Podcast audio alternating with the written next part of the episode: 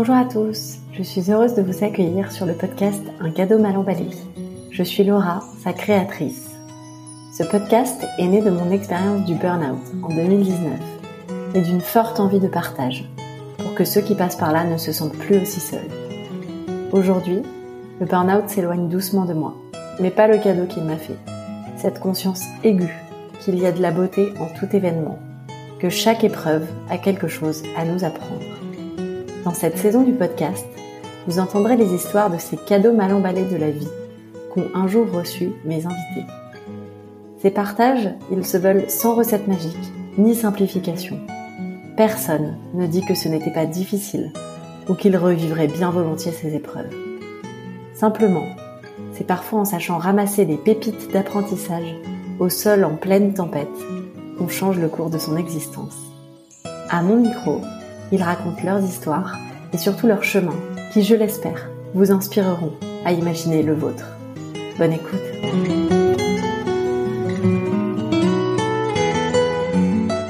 Anne Solange est une artiste dont l'univers poétique m'a totalement embarquée voilà déjà plusieurs années.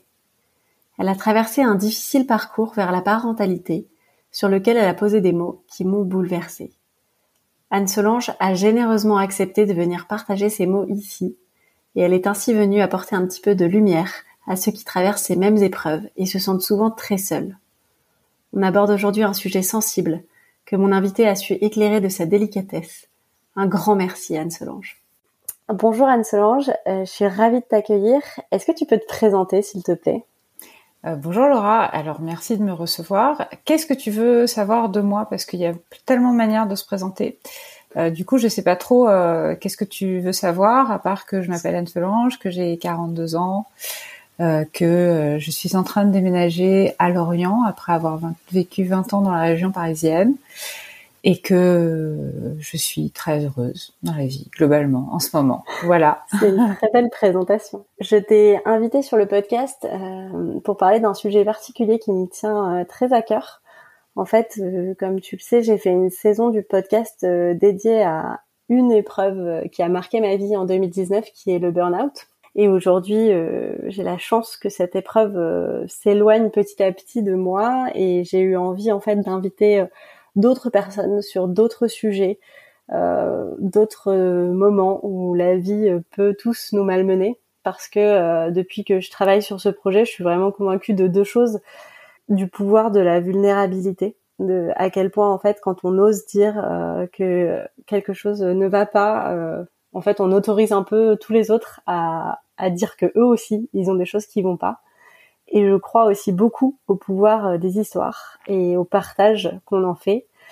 Et voilà, et je t'ai invité pour partager sur un sujet. Alors je sais pas quel est le nom que tu lui donnes. moi, j'ai enfin j'ai entendu beaucoup de mots qui m'ont blessé à ce sujet. Euh, je dirais peut-être infertilité. Voilà, c'est un sujet que j'ai à peine euh, effleuré du doigt pendant 18 mois, mais qui a fait beaucoup de dégâts dans ma vie et qui m'a fait beaucoup de mal. Et euh, je te remercie d'accepter qu'on discute de ça. Est-ce que toi, c'est ce mot-là que tu mets dessus? Je sais pas. Euh, je sais pas. Je j'ai pas pas je crois pas avoir de mots à euh, de mots précis là-dessus. Si on si si je résume, c'est juste euh, je résume ça comme un parcours euh, pour avoir un enfant et qui a pas marché. Je j'ai pas de mots. Enfin, je je peux pas résumer ça en un mot parce que en fait c'est c'est pas une épreuve, c'est une suite ininterrompue d'épreuves pendant une très longue période c'est plus ça en fait. C'est donc il y a pas il y a pas de c'est pas euh, enfin infertilité c'est c'est c'est une chose mais en fait il y a plein de manières d'avoir un enfant autrement que par euh, sa propre fertilité aujourd'hui. Donc c'est plus un parcours euh, vers la parentalité, une tentative longue et pénible qui s'est soldée par de multiples échecs répétés et qui s'est soldée par voilà une, décision finale de d'arrêter tout ça et de choisir de vivre autrement et d'accepter pleinement euh, de vivre autrement. C'est c'est ça, mais tu vois, c'est difficile de dire un mot parce qu'en fait, ça recouvre, ça a recouvert vraiment beaucoup de choses. Le fait d'avoir perdu, euh, décidé d'interrompre une grossesse à quatre mois, bah c'est du coup c'est plus vraiment de la fertilité, c'était euh, c'était quand même une grossesse donc c'était totalement de la fertilité, même accompagnée et aidée, mais voilà, qui s'est soldée par par une épreuve. Bon, et pas que une épreuve. Hein. Il y a eu des choses merveilleuses là-dedans, mais bon, bah il y a eu dedans aussi une, grosse épreuve. Ouais, ce qui m'a beaucoup je te, suis depuis longtemps j'avais été extrêmement touchée sur les mots que tu as mis sur ce moment-là. Euh, et de manière générale, en fait, je sais à quel point euh, ces parcours, euh, et notamment les parcours en PMA, c'est une succession de, batailles qu'on mène. Ce que j'ai trouvé incroyable chez toi, c'est cette capacité aujourd'hui à, à, verbaliser le fait que vous avez décidé d'être heureux autrement. Et tu me l'as dit dans ta présentation aujourd'hui, tu te sens pleinement heureuse. et c'est de ça dont j'ai envie qu'on parle aujourd'hui. Euh, si on remonte un peu en arrière, est-ce que tu peux me dire euh, si toi tu t'étais toujours imaginé avoir des enfants Enfin, comment était un peu euh, ta vie quand tu l'imaginais plus jeune, peut-être? Euh, ça c'est assez marrant parce que en fait rétrospectivement, je, je me rends compte que j'étais quand même pas une enfant. Euh, j'étais quand même assez proche d'une enfant qui a plus envie de peindre et de bricoler. Je jouais pas, par exemple, je jouais à la mariée et je jouais à l'artiste mais je jouais pas tellement au papa et à la maman. C'était pas trop euh, mon truc d'avoir des bébés et euh, de jouer à être leur maman. J'étais plus le genre de personne à, à, jouer à des poupées euh, en leur faisant créer des maisons et bricoler leurs propres meubles et tout, ce qui est assez marrant parce que finalement c'est la vie dans laquelle je suis assez aujourd'hui en fait. Donc c'est ça un aspect rigolo. Maintenant, clairement, je pense je pense que je m'imaginais pas sans enfant. Mais en même temps, euh, je, je, crois qu'une des choses qui est vraiment importante qu'on ne perçoit pas forcément quand on décide d'avoir, euh, de mettre en, route le projet d'avoir un enfant, c'est que, euh, euh, bah en fait, souvent, on ne s'est pas tant que ça questionner sur la question. Ça veut dire euh, questionner sur la question. Pardon. On ne s'est pas euh, interrogé autant sur la question de la parentalité. Ça veut dire que moi, j'étais comme tout le monde. Ça veut dire que dans ma vie, j'imaginais qu'il allait avoir des enfants, notamment parce que bah, c'est comme ça que et construit euh, le modèle euh, par défaut euh, du foyer français, du foyer européen ou occidental. Donc moi, je voyais des enfants, j'étais heureuse à l'idée qu'il y ait un jour des enfants dans ma vie. J'étais pas pressée. J'avais une vie très épanouissante, donc on n'était pas pressé avec mon mari de l'interrompre, enfin d'interrompre une vie qui nous convenait pour en créer une nouvelle, incluant des enfants. Mais pour autant, on était on a été très enthousiaste à l'idée d'avoir des enfants et quand je suis tombée enceinte, vraiment c'était merveilleux et et ça a juste fait, euh, c'était juste fabuleux. On était juste heureux et impatients et tout ça. Maintenant, je dois dire que euh, je pense aussi que je fais partie de ces gens qui euh, avaient aussi une vie occupée par beaucoup d'autres choses très importantes et que d'avoir des enfants, ça incluait de renoncer à des projets et des choses qui étaient importantes pour moi. Mais c'est aujourd'hui que je le verbalise. À l'époque, euh, c'était juste, ben, quand on aura des enfants, on, aménagera nos vies euh, de manière à ce que euh, on puisse faire de la place à, notre parentalité. Ce sera, ben, ce sera une, grande aventure magnifique. Et puis, et puis voilà, on remettait pas ça vraiment en question. En fait, j'ai l'impression que quand on, quand on, quand on a des enfants sans difficulté, en vrai, on était comme moi j'étais. Ça veut dire, oui, ben on veut des enfants, puis on, enfin, on, se questionne pas pendant cinq ans sur euh, est-ce qu'on veut ou pas quoi. C'est juste, ben oui, on a envie, puis on pense que c'est ça la vie, et puis c'est super, et puis voilà quoi. Ça pas plus loin. C'est après qu'on commence à se poser des questions sur euh, la parentalité quand on n'y arrive pas. Mais au début, on est comme tout le monde quoi. Et justement, tu te souviens euh, comment comment il a été ce début finalement de parcours vers la parentalité? Un jour, vous vous êtes dit, allez, c'est le bon moment. Tu t'étais dans quel état d'esprit à ce moment-là? En fait, avec mon mari, on a, on se connaît depuis qu'on est très jeune. Ça fait 23 euh, ans, je crois, qu'on est ensemble. Et, euh, et on a connu, on s'est marié euh, jeune aussi. J'avais 25 ans quand on s'est marié. Et au bout de 10 ans de mariage, on a eu une petite crise, une bonne crise, qui a fait qu'on s'est séparés pendant un an. Et quand on s'est retrouvés, euh, au bout de ces un an, immédiatement, on, ça a été tout de suite le projet. Donc on s'est pas du tout, euh, ça a été tout de suite le projet enthousiaste de euh, cette fois, c'est parti, on, on, fonde vraiment notre foyer et, euh, et donc euh, voilà, on était juste enthousiastes et, et contents. C'était franchement, je, je, je, pense vraiment que j'avais beau avoir 35 ans euh, et donc déjà entrer dans la tranche où on commence à sentir que ça peut ça peut être un peu plus long d'avoir des enfants en tout cas.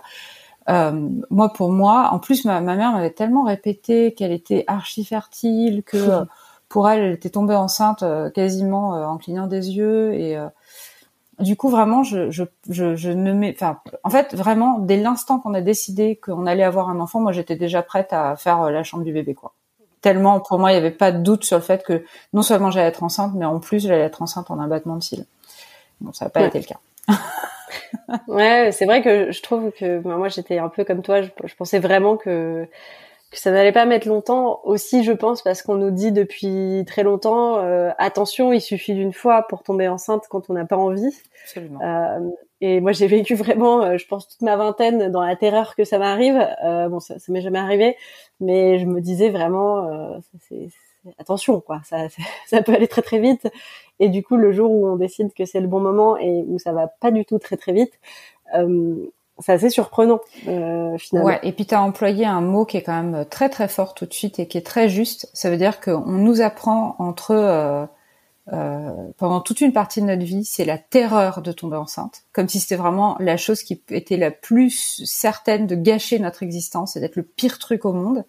Et euh, on claque des doigts parce qu'on a rencontré quelqu'un ou qu'on s'est marié ou que ci ou que ça. Et là, tout à coup, toute la société vous tombe dessus et c'est le truc le plus merveilleux qui, peut vous arriver, et d'ailleurs qui doit vous arriver, parce que si ça vous arrive pas, c'est vraiment que vous êtes une personne bizarre et qu'il y a un truc qui cloche chez vous.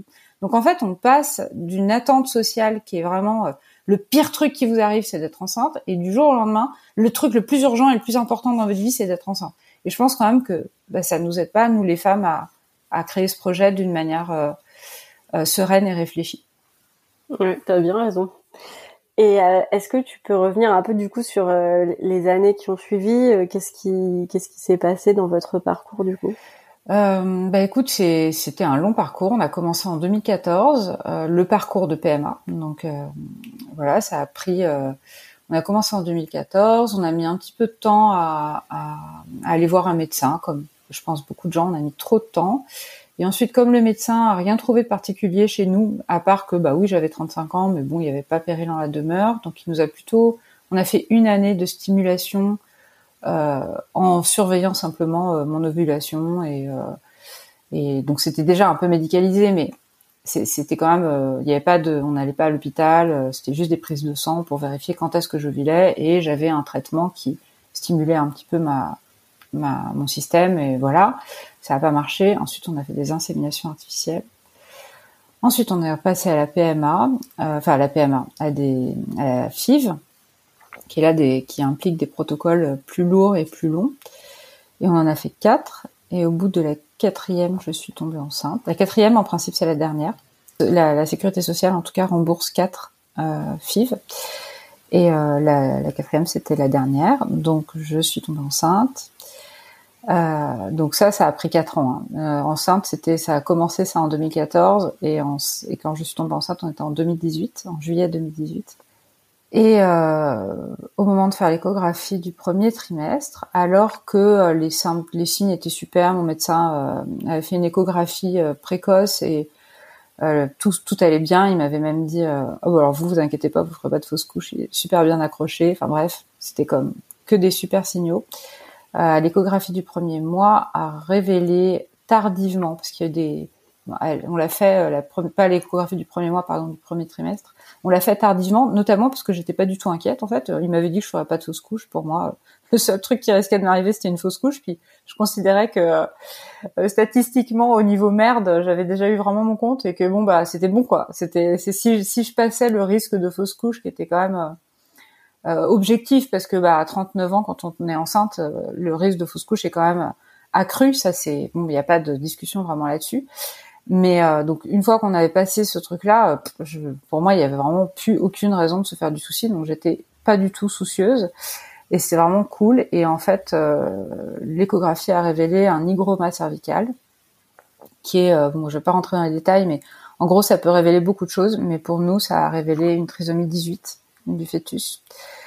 Et donc ça, ça signifie qu'il n'était pas euh, viable pour une vie. Euh, je crois que généralement ce sont des grossesses avant qu'il y ait des échographies qui, étaient capables de distinguer ça. C'était des grossesses qui, qui s'arrêtaient euh, genre au bout de huit mois spontanément. Euh, donc des voilà des, des, des, choses très traumatiques où parfois le bébé survivait une semaine ou deux hors du ventre de la maman, mais c'est pas des c'est pas des êtres qui, qui, qui ont une vie une longue vie en dehors de, Du ventre de leur maman quoi. Donc nous, on a décidé de mettre fin à la grossesse. Donc du coup, bah, j'ai, euh, j'ai, voilà, on a, arrêté euh, la, la, grossesse à quatre mois. Et puis je suis retombée enceinte euh, quatre mois plus tard. Et là, j'ai fait une fausse couche. Et ensuite, on a refait des examens. Euh, donc ça, c'était en 2019, la fausse couche, je pense. Oui, c'est ça, début 2019. On a refait des tas d'examens. On a refait des inséminations parce qu'en fait, quand euh, on fait comme j'ai fait une interruption médicale de grossesse, euh, enfin conseillée pardon par le corps médical, ça remet les compteurs à zéro en termes de PMA. Et donc on avait de nouveau droit à quatre essais. D'accord. Donc on a refait euh, encore une, euh, une, une, insémination ou deux parce que je sais plus pourquoi. Ça, je, je, je sais qu'on a fait ça. Il y avait le, je crois notre médecin qui a dû avoir lui-même un problème de santé. Du coup, il y a eu des complications. Enfin, il y a eu des concours de circonstances qui n'ont pas aidé. Ensuite, on a refait en novembre-décembre une euh, une FIV et enfin une tentative de stimulation. Et là, ça n'a pas du tout marché. C'est vrai que j'avais plus d'ovocytes. Et donc à ce moment-là, ça a été euh, une sorte de signal. En tout cas, moi, je l'ai compris comme c'est fini. Je, pense que je suis arrivée vraiment au bout de ce truc-là. Et ça a été, je pense, euh, les quatre jours, euh, enfin pas, j'allais dire pire de ma vie, mais non, parce que dans tout ce que je viens de te raconter, il y a eu une suite très très longue de pires jours de ma vie. Mais en même temps, bon, on les a traversés et puis ça, il y a eu aussi des très belles choses et des belles rencontres et, et l'occasion de, enfin, de plein de choses magnifiques quand même dans tout ça. Et, euh, et, donc voilà, au terme de cette euh, stimulation qui a vraiment rien donné, qui a même pas donné lieu à une ponction, bah, de toute façon il n'y avait rien à fonctionner, donc euh, voilà. Et là, ça a été vraiment le moment où pour euh, pour moi, j'ai eu ce truc de, je suis passée vraiment, j'ai l'impression, après quatre ou cinq jours de, de larmes et de ténèbres complets, à c'est fini. Enfin, c'est fini. Pas c'est fini les tentatives d'avoir un bébé forcément, mais c'est fini de souffrir de ça c'est fini de penser que ma vie aura pas de valeur, euh, euh, en tout cas n'aura pas la même valeur ou sa pleine valeur euh, s'il n'y a pas d'enfant. C'est fini de croire que c'est nécessaire au bonheur et c'est nécessaire à notre épanouissement et c'est nécessaire et que sous prétexte que c'est quelque chose de normal et naturel quand on est un être humain d'avoir des enfants et de procréer et que moi j'y arrive pas et que mon mari n'y arrive pas, que on est moins bien ou qu'il y a quelque chose qui va pas chez nous. C'est fini de croire tout ça. J'aurai une vie aussi passionnante, aussi remplie et aussi belle, quoi qu'il arrive, qu'il y ait un enfant ou qu'il n'y en ait pas. À partir de maintenant, c'est fini de d'être en souffrance de ça. Mais je sais pas comment c'est arrivé. Tout ce que je peux dire, c'est que à ce moment-là, c'est arrivé. Ouais, ce qui est incroyable, parce que quand tu racontes, dans tout ce que tu racontes, et c'est toutes ces années, euh, j'imagine qu'il y a eu d'autres, déjà des, moments peut-être où tu avais envie de, de, baisser les bras. Euh, c'est quelque chose aussi qu'on nous dit euh, beaucoup euh, qui rend dingue, je trouve, qui est euh, non mais arrête d'y penser, euh, pense-y moins pendant une période, fais autre chose et ça va venir tout seul, qui est, je trouve, quelque part un sous-entendu de c'est toi qui fais pas bien puisque si tu étais plus détendu ça, ça marcherait.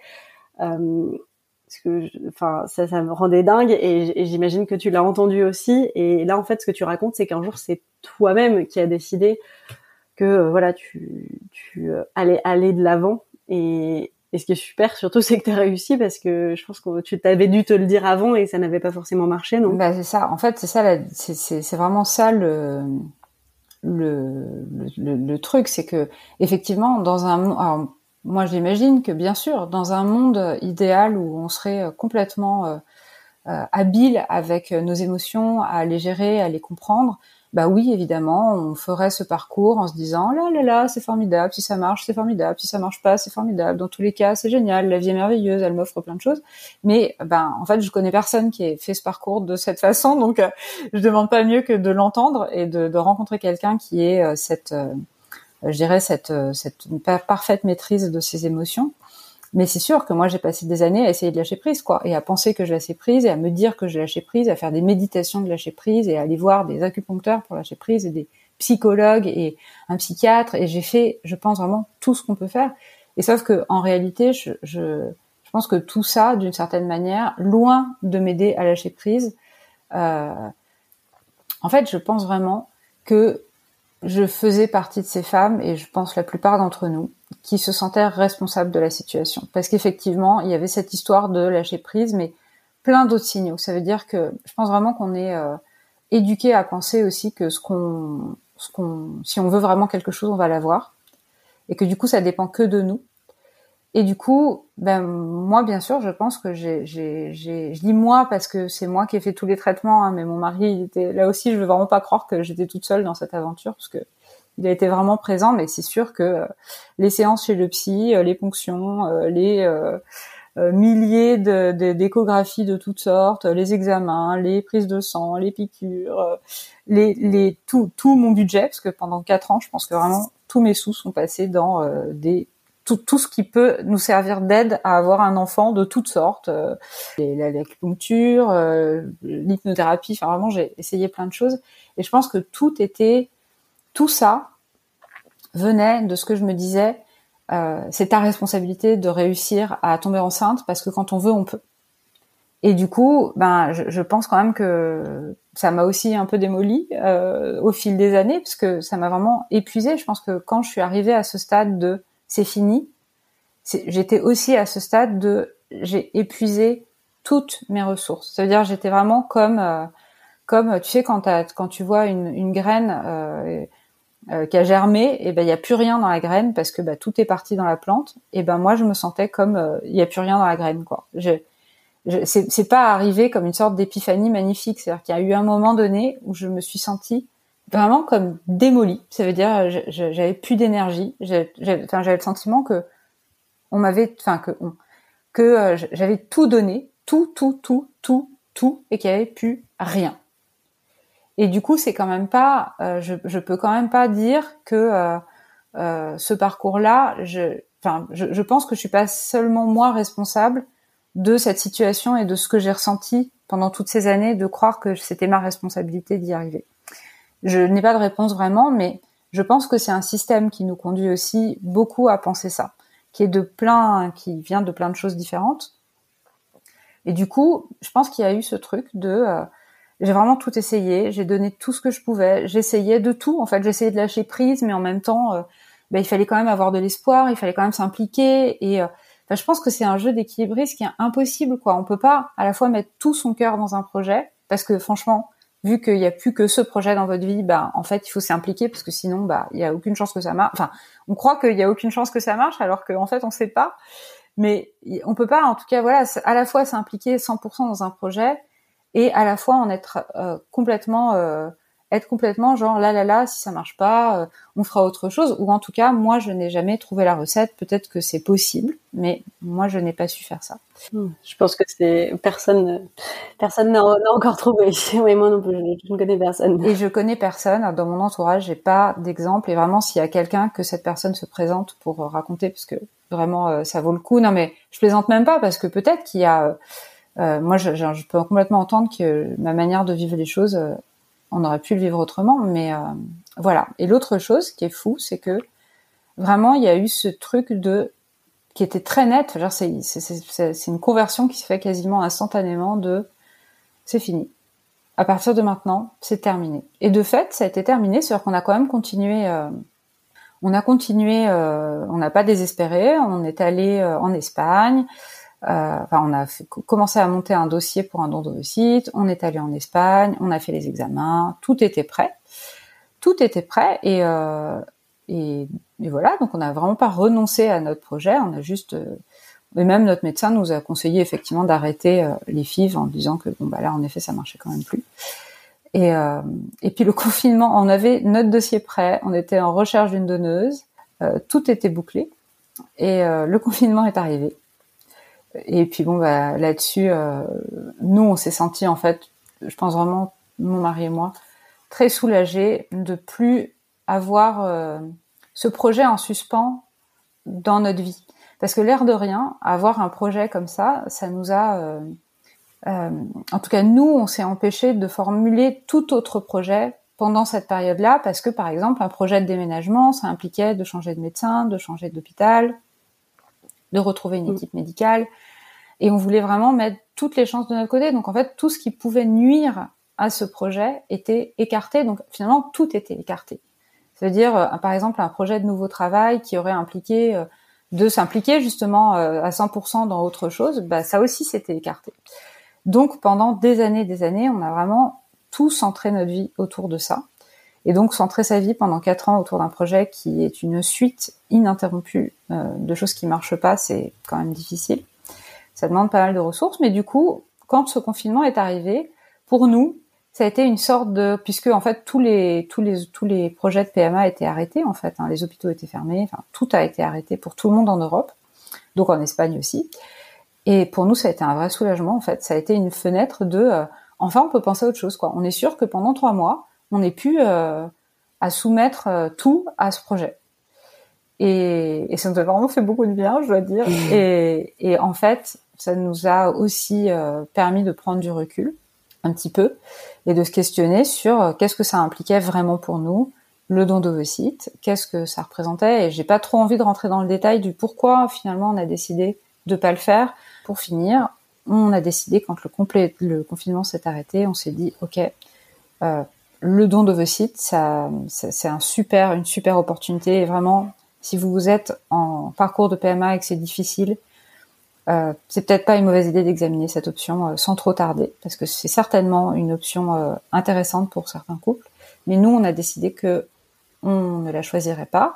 Par ailleurs, on avait aussi un dossier d'adoption qui était qui lancé, et celui-là aussi, on l'a arrêté parce que c'était pour nous repartir encore pour des années potentielles euh, de montagnes russes et euh, de choses difficiles à traverser et qu'on n'avait plus d'énergie pour ça, tout simplement. Voilà, on avait consacré euh, des années entières de notre vie à, à cette quête d'enfant. L'air de rien, le confinement l'année dernière, mon mari venait d'avoir 45 ans, moi 41, donc c'était encore peut-être des années.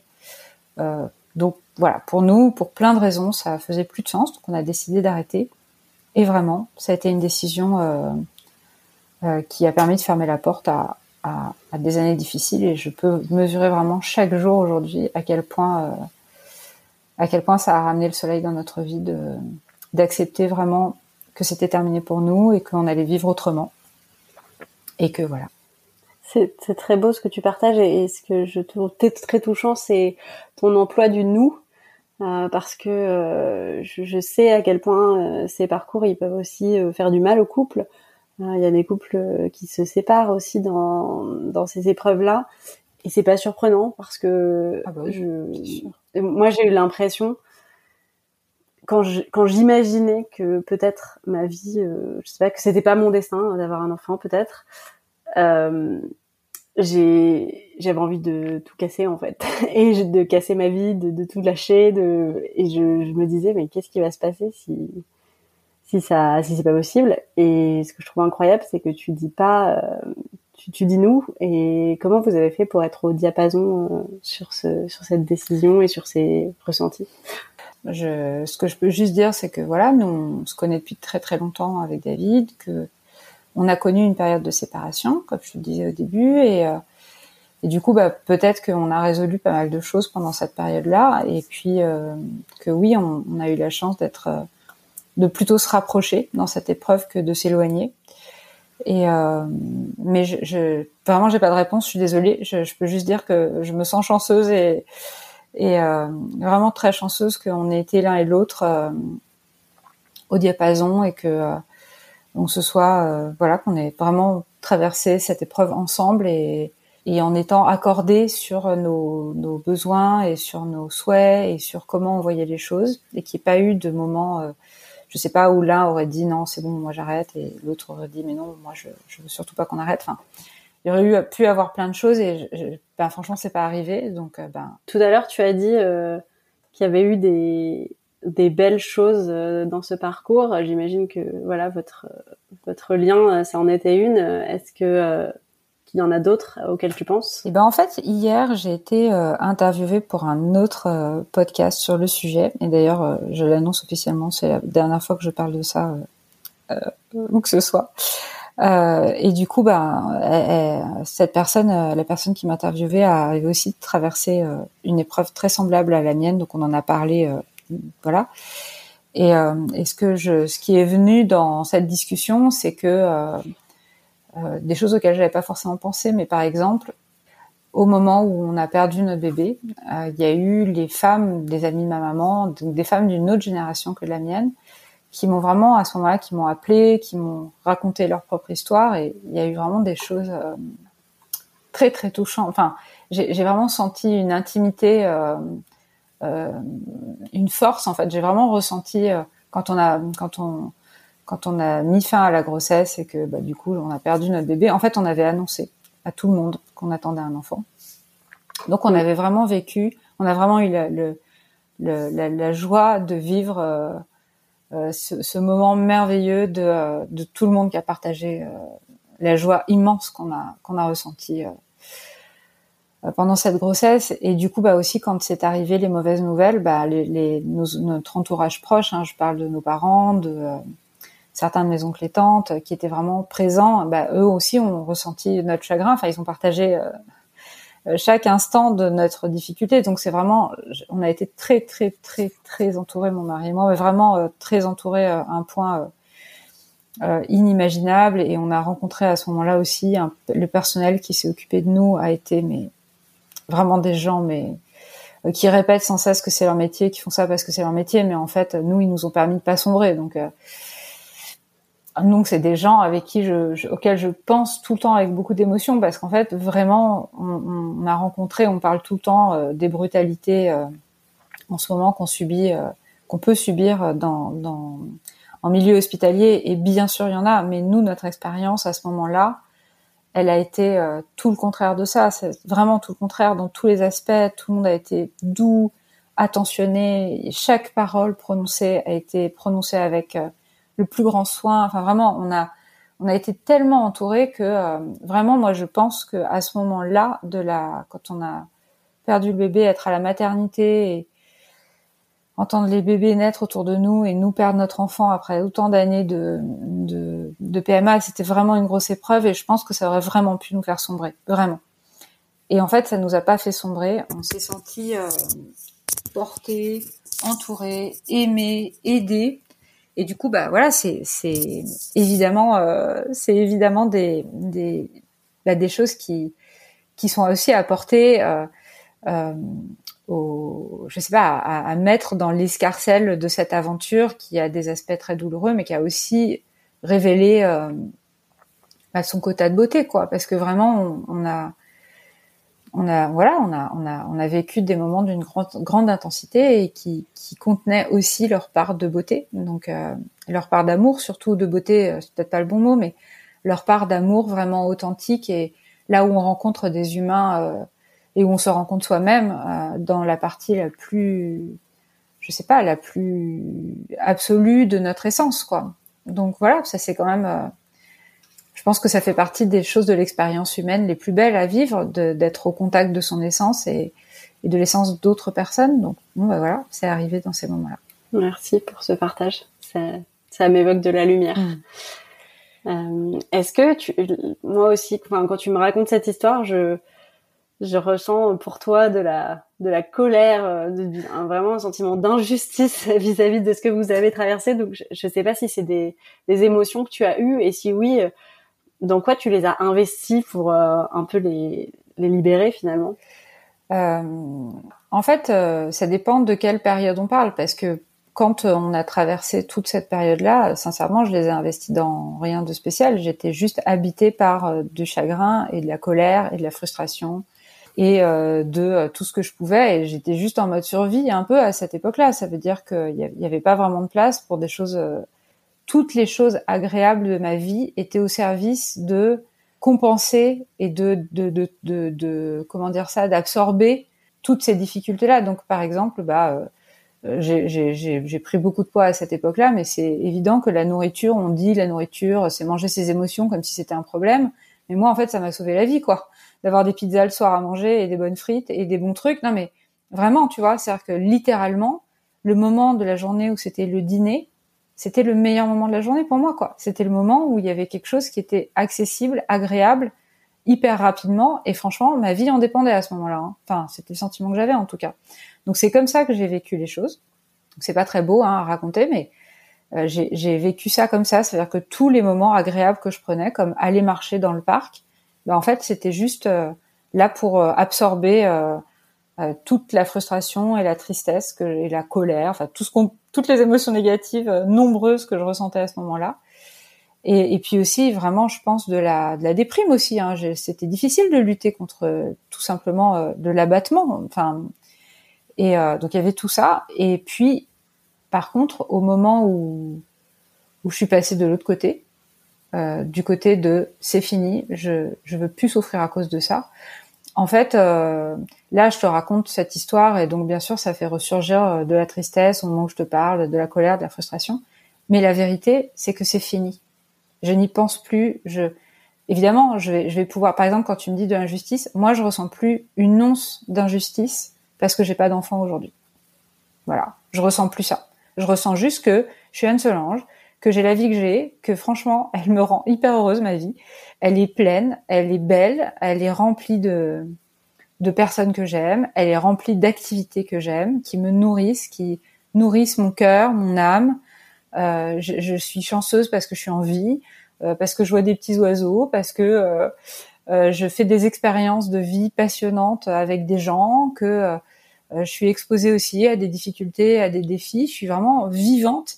Et en fait, maintenant, c'est vraiment fini. Je ressens plus d'injustice. C'est sûr qu'il peut m'arriver, euh, ben, je sais pas, tu vois, dans des moments où euh, où je me dis, je vois, je vois des enfants. bah, oui, ça me rappelle que c'est une expérience de vie que moi j'aurais pas et qui est quand même une des grandes expériences humaines. Mais bon, bah ok, j'aurais pas cette vie-là, mais il y a plein d'autres choses aussi que j'aurais pas en tant qu'être humain euh, contemporain euh, du 21e siècle en Occident. Bah, il y a plein d'autres expériences euh, très vastes et, qui peuvent être perçues comme très essentielles par beaucoup de gens et que je vivrai pas et, et je peux essayer de me, enfin voilà, il y a aussi celles que je vais vivre et celles que je vis maintenant et qui sont vraiment que je suis hyper heureuse de vivre quoi. Par exemple, bah, comme on en a un peu parlé, je vis avec euh, un compagnon avec lequel on s'entend bien et on a vraiment une belle vie tous les deux et, et juste ça, bah, c'est à honorer en fait. Et je pense que c'est ça la grosse différence, c'est que j'ai retrouvé le chemin de honorer et célébrer ce qui était dans la vie sans considérer ce qui n'y était pas. Mais j'ai pas de réponse à. Enfin, je, genre, je, veux surtout pas qu'il y ait la moindre euh, euh, la moindre ambiguïté sur le fait que je perçois ça plutôt comme une grâce qui m'a été accordée de pouvoir ressentir que c'était fini la souffrance et que j'allais passer à autre chose, que comme quelque chose que j'ai fait consciemment avec l'aide de ma volonté ou avec l'aide d'outils ou avec l'aide de pensées ou de croyances. C'est arrivé et je remercie chaque jour le ciel pour ça parce que vraiment ma vie est, transformée depuis que j'ai arrêté de souffrir de ça. Mais j'ai aucune méthode à transmettre et j'aimerais bien parce que j'ai l'impression que euh, les problèmes de toute l'humanité seraient résolus si on savait comment faire, mais pas plus que n'importe qui, je ne sais comment je suis passée d'un état à l'autre. Tout ce que je peux dire, c'est que c'est arrivé. Ouais, je, suis euh, totalement euh, en lien avec ce que tu partages. Je comme tu le sais, euh, j'ai la chance de pouvoir d'être enceinte. oui. Et je ne supporte pas pour autant qu'on me dise ah mais c'est quand t'as arrêté d'y penser ah mais mm. c'est quand t'as en fait on a fait une pause dans notre début de parcours PMA après quelques mois, on a fait une pause parce que j'avais l'impression d'avoir besoin de recharger les batteries euh, avant de commencer euh, les FIV. Et c'était pas du tout une pause euh, décidée en toute conscience pour enfin c'était une pause subie en fait. Je me disais juste j'ai pas d'énergie j'ai pas de force j'y crois pas. Du coup si j'y crois pas ça va pas marcher. Et j'ai fait une pause en pleine tristesse et, et désarroi. Et je suis tombée enceinte à ce moment-là, mais je crois absolument pas que j'ai déployé du coup des trésors de lâcher prise. C'était un moment super triste et, et c'est arrivé. Et je sais pas comment c'est arrivé, mais je refuse de croire que c'est parce que j'ai fait quelque chose, euh, parce que de la même façon, euh, je j'ai pas à être célébrée parce que c'est arrivé, parce que si ça n'était pas arrivé, j'aimerais être célébrée tout autant, être félicitée, être encouragée et je trouve que c'est pas forcément euh, beaucoup ce qu'on reçoit.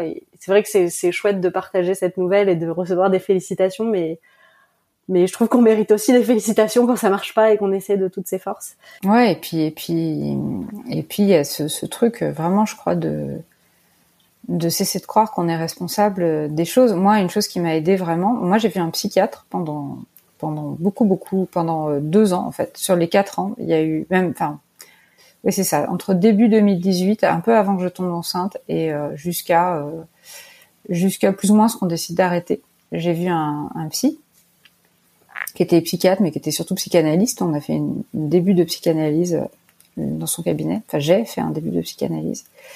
Et en fait, plusieurs fois, euh, et je lui, je, lui en, je lui en remercie maintenant, et je pense qu'à l'époque, j'avais vraiment pas senti à quel point le message qu'il souhaitait me faire passer était fort.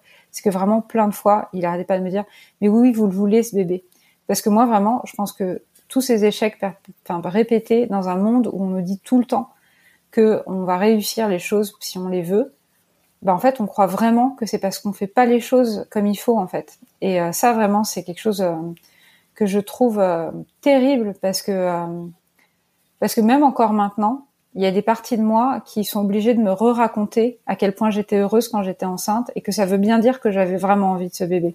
Que c'est pas moi qui, euh, je sais pas, par un espèce de, malicieux euh, tour de la vie et créé l'hygroma cervical du bébé et que, enfin, il y a vraiment ce truc. Je pense qu'on charrie une une une valise de culpabilité qui est vraiment colossal. Et vraiment, je me souviens que mon médecin, en fait, il n'arrêtait pas de me dire, mais oui, vous le voulez, ce bébé, c'est sûr que vous le voulez. Et puis il me le répétait sur tous les tons de la gamme en me donnant des exemples de personnes qu'il rencontrées dans son cabinet où il me disait que effectivement, il y avait des cas où euh, où il pouvait vraiment sentir, enfin, il, percevait vraiment que la personne, elle, elle, en fait, elle, cherchait euh, tous les moyens possibles pour échapper à quelque chose qu'au fond d'elle-même elle voulait pas, mais qu'elle jugeait inacceptable de pas vouloir et voilà. Et, et, lui, il arrêtait pas de me dire non mais alors vous, c'est vraiment pas votre cas, donc euh, arrêtez de vous inquiéter de ça quoi. Et je pense vraiment que la croyance tellement forte que j'étais que si j'en avais voulu, euh, ça allait marcher. Et ben je, je, pense que vraiment ça a beaucoup contribué à, à rendre cette épreuve extrêmement difficile. Ouais, je, je suis d'accord qu'effectivement on a plusieurs croyances.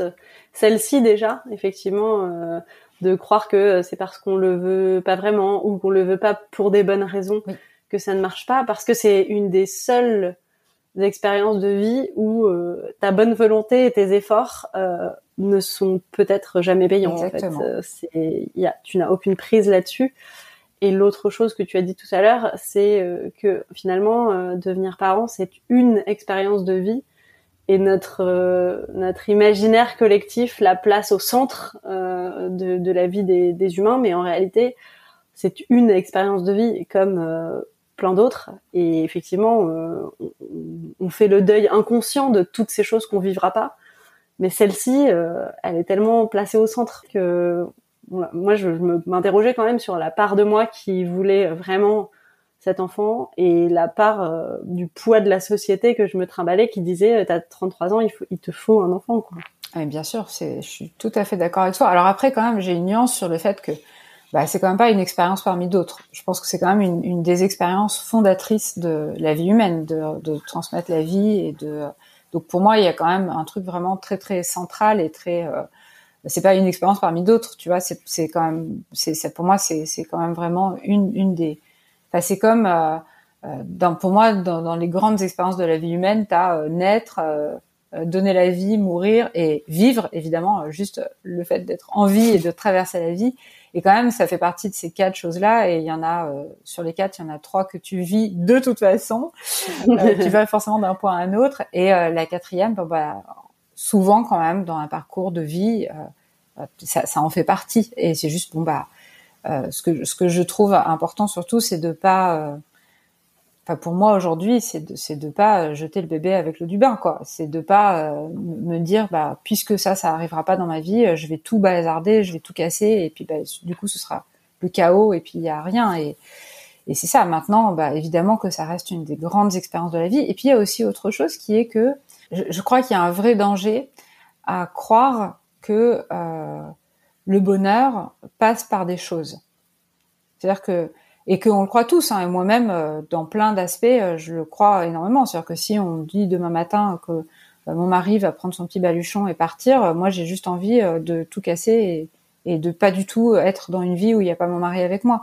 Donc on, on, croit beaucoup que le bonheur dépend de tas de choses qui sont extérieures à nous et qui sont des choses qu'on souhaite, des choses qu'on a déjà et qu'on veut garder. Enfin, il y a tout ça et et du coup, ben, on est très enfermé dans ça. Ça veut dire que pendant longtemps, j'avais vraiment le sentiment que si il n'y avait pas d'enfant dans ma vie, ce serait pas possible d'être heureux. Ce serait pas possible d'avoir une belle vie. Ce serait juste pas possible. Et on fait ça à plein de niveaux en fait. On fait ça, euh, euh, voilà, pas juste pour la parentalité. Et il y a évidemment un grand danger à croire ça, et j'ai l'impression qu'une partie de l'expérience humaine, c'est qu'on le croit de toute façon, même si on sait que ça va nous causer des, problèmes, et que en réalité, la vie de parent, euh, elle est porteuse, comme toutes les autres expériences, de, de toutes choses. Ça veut dire qu'elle est porteuse du meilleur, elle peut aussi être porteuse du pire, et, et franchement, euh, ce que je vois autour de moi et les difficultés que rencontrent des parents de tous âges, me montre bien que être parent, c'est pas un choix de bonheur. C'est pas, on fait pas la, enfin, je veux dire, on, on, on, se dit pas, je vais être parent pour être heureux. C'est complètement, enfin, si c'est ça qu'on fait, on est sûr d'être déçu, quoi. On se dit, je vais être parent parce que c'est une expérience que j'ai envie de vivre. Et voilà, c'est juste qu'elle est porteuse d'une palette d'émotions et d'expériences qui évidemment n'est pas que euh, une palette d'émotions et d'expériences euh, agréables et gratifiantes.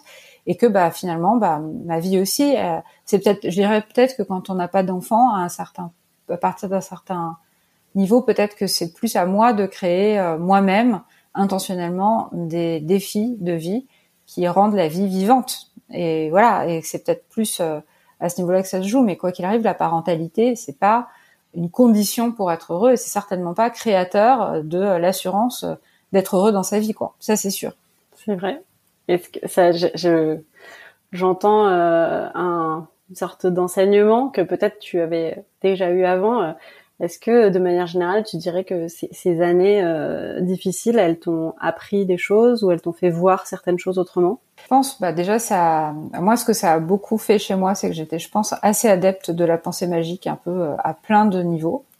J'étais assez adepte de je sais pas, la méthode Coué, du destin, euh, des trucs qui nous arrivent quand on voilà quand on les veut. Euh, j'étais assez adepte de euh, plein de choses. Je pense même que j'étais un peu superstitieuse, que je croyais dans les tableaux de visualisation, que j'avais tout ça et que c'était vraiment des croyances et des, des choses auxquelles j'adhérais très fort.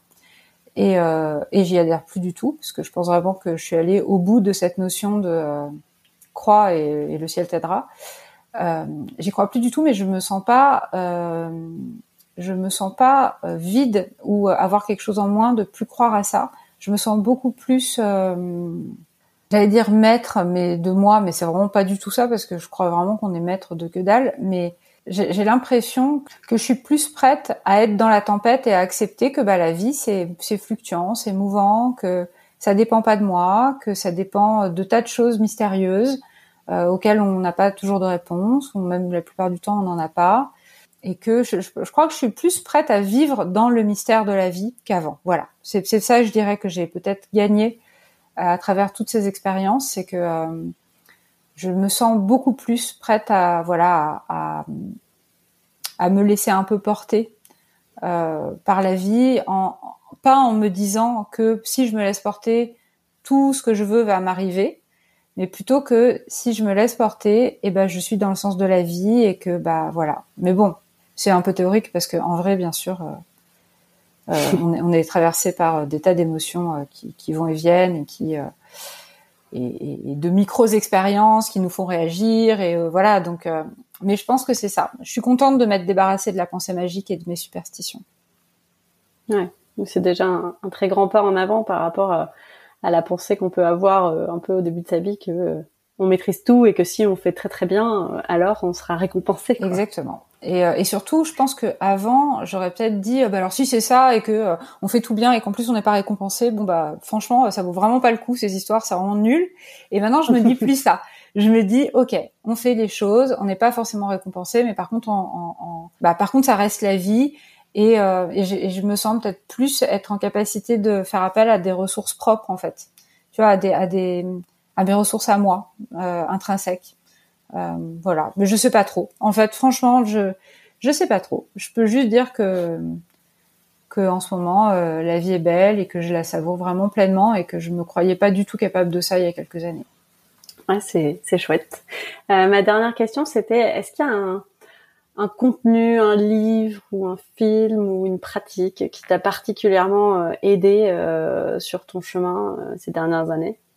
Je crois que je suis quand même vraiment une, artiste dans l'âme, et pas que dans l'âme, parce que j'ai écrit euh, des tas de livres et je vis quand même de mon travail euh, de créative, de créatrice depuis des années. Mais je crois que je ne sais pas si l'aquarelle botanique qui est apparue dans ma vie en 2018 m'a aidé à traverser ça. En revanche, ce qui est certain, c'est que c'est ce qui remplit mon espace euh, euh, d'amour dans lequel j'ai envie de créer et faire grandir quelque chose. Et ça, je pense que je, je, je pense que c'est comme euh, un lieu où je peux vraiment déverser euh, tout. En fait, j'ai décidé en 2020 de changer toute ma vie professionnelle. J'ai décidé de me consacrer à l'aquarelle botanique en enseignant et aussi moi-même en peignant et en progressant. Et j'espère dans les années à venir en vendant mon travail d'illustratrice et pas que d'illustratrice, mais même en, exposant peut-être. Enfin voilà, en vraiment développant ça dans ma vie. Et je pense que c'est euh, que, que tout, tout, toute la belle partie, euh, la belle énergie euh, de moi que j'investissais dans l'idée d'être parent, effectivement, elle, elle est déversée aujourd'hui euh, au service de ce projet. Elle est là dans ce projet comme un grand vase, plein de choses magnifiques et aussi plein d'expériences difficiles, parce que c'est vraiment loin d'être euh, une voie facile que de se lancer dans quelque chose à 42 ans quand euh, tout est tout sauf certain. C'est plutôt euh, une grosse grosse incertitude et des difficultés parce que c'est une discipline qui est quand même vraiment pas facile et qui demande beaucoup beaucoup de défis, de la discipline, enfin voilà, plein de choses. J'ai l'impression que ça a été le lieu dans lequel je me suis dit bah je vais investir ça. En tout cas, je trouve ça magnifique ce que tu fais et je partagerai dans le lien de l'épisode le lien vers vers ton travail euh, parce que vraiment moi je suis très peu minutieuse et c'est je ne pense pas être extrêmement douée pour l'aquarelle mais mais tu vois tu as réussi à éveiller ma curiosité sur le sujet euh, à me faire acheter du matériel à me donner envie de m'y mettre ah c'est euh, trop cool donc ça fait super plaisir c'est super chouette Merci beaucoup pour ta confiance et pour ce moment passé ensemble. Merci à toi. J'espère que j'ai pas été trop déprimante avec mes trucs de. J'ai aucune réponse à rien dans la vie, mais bah écoute, euh, je, je, sais pas ce que les gens penseront, mais personnellement, j'ai un sourire jusqu'aux oreilles, donc ça doit être bon signe. Bon, alors c'est super. Trop bien, c'est trop À bientôt. À bientôt. Merci. Merci beaucoup. Merci d'avoir écouté cet épisode. Si vous l'avez aimé, abonnez-vous au podcast sur votre plateforme d'écoute préférée pour ne rater aucun épisode. Et si ça vous plaît, le meilleur moyen de le faire découvrir à d'autres est de me laisser un avis 5 étoiles. À très vite.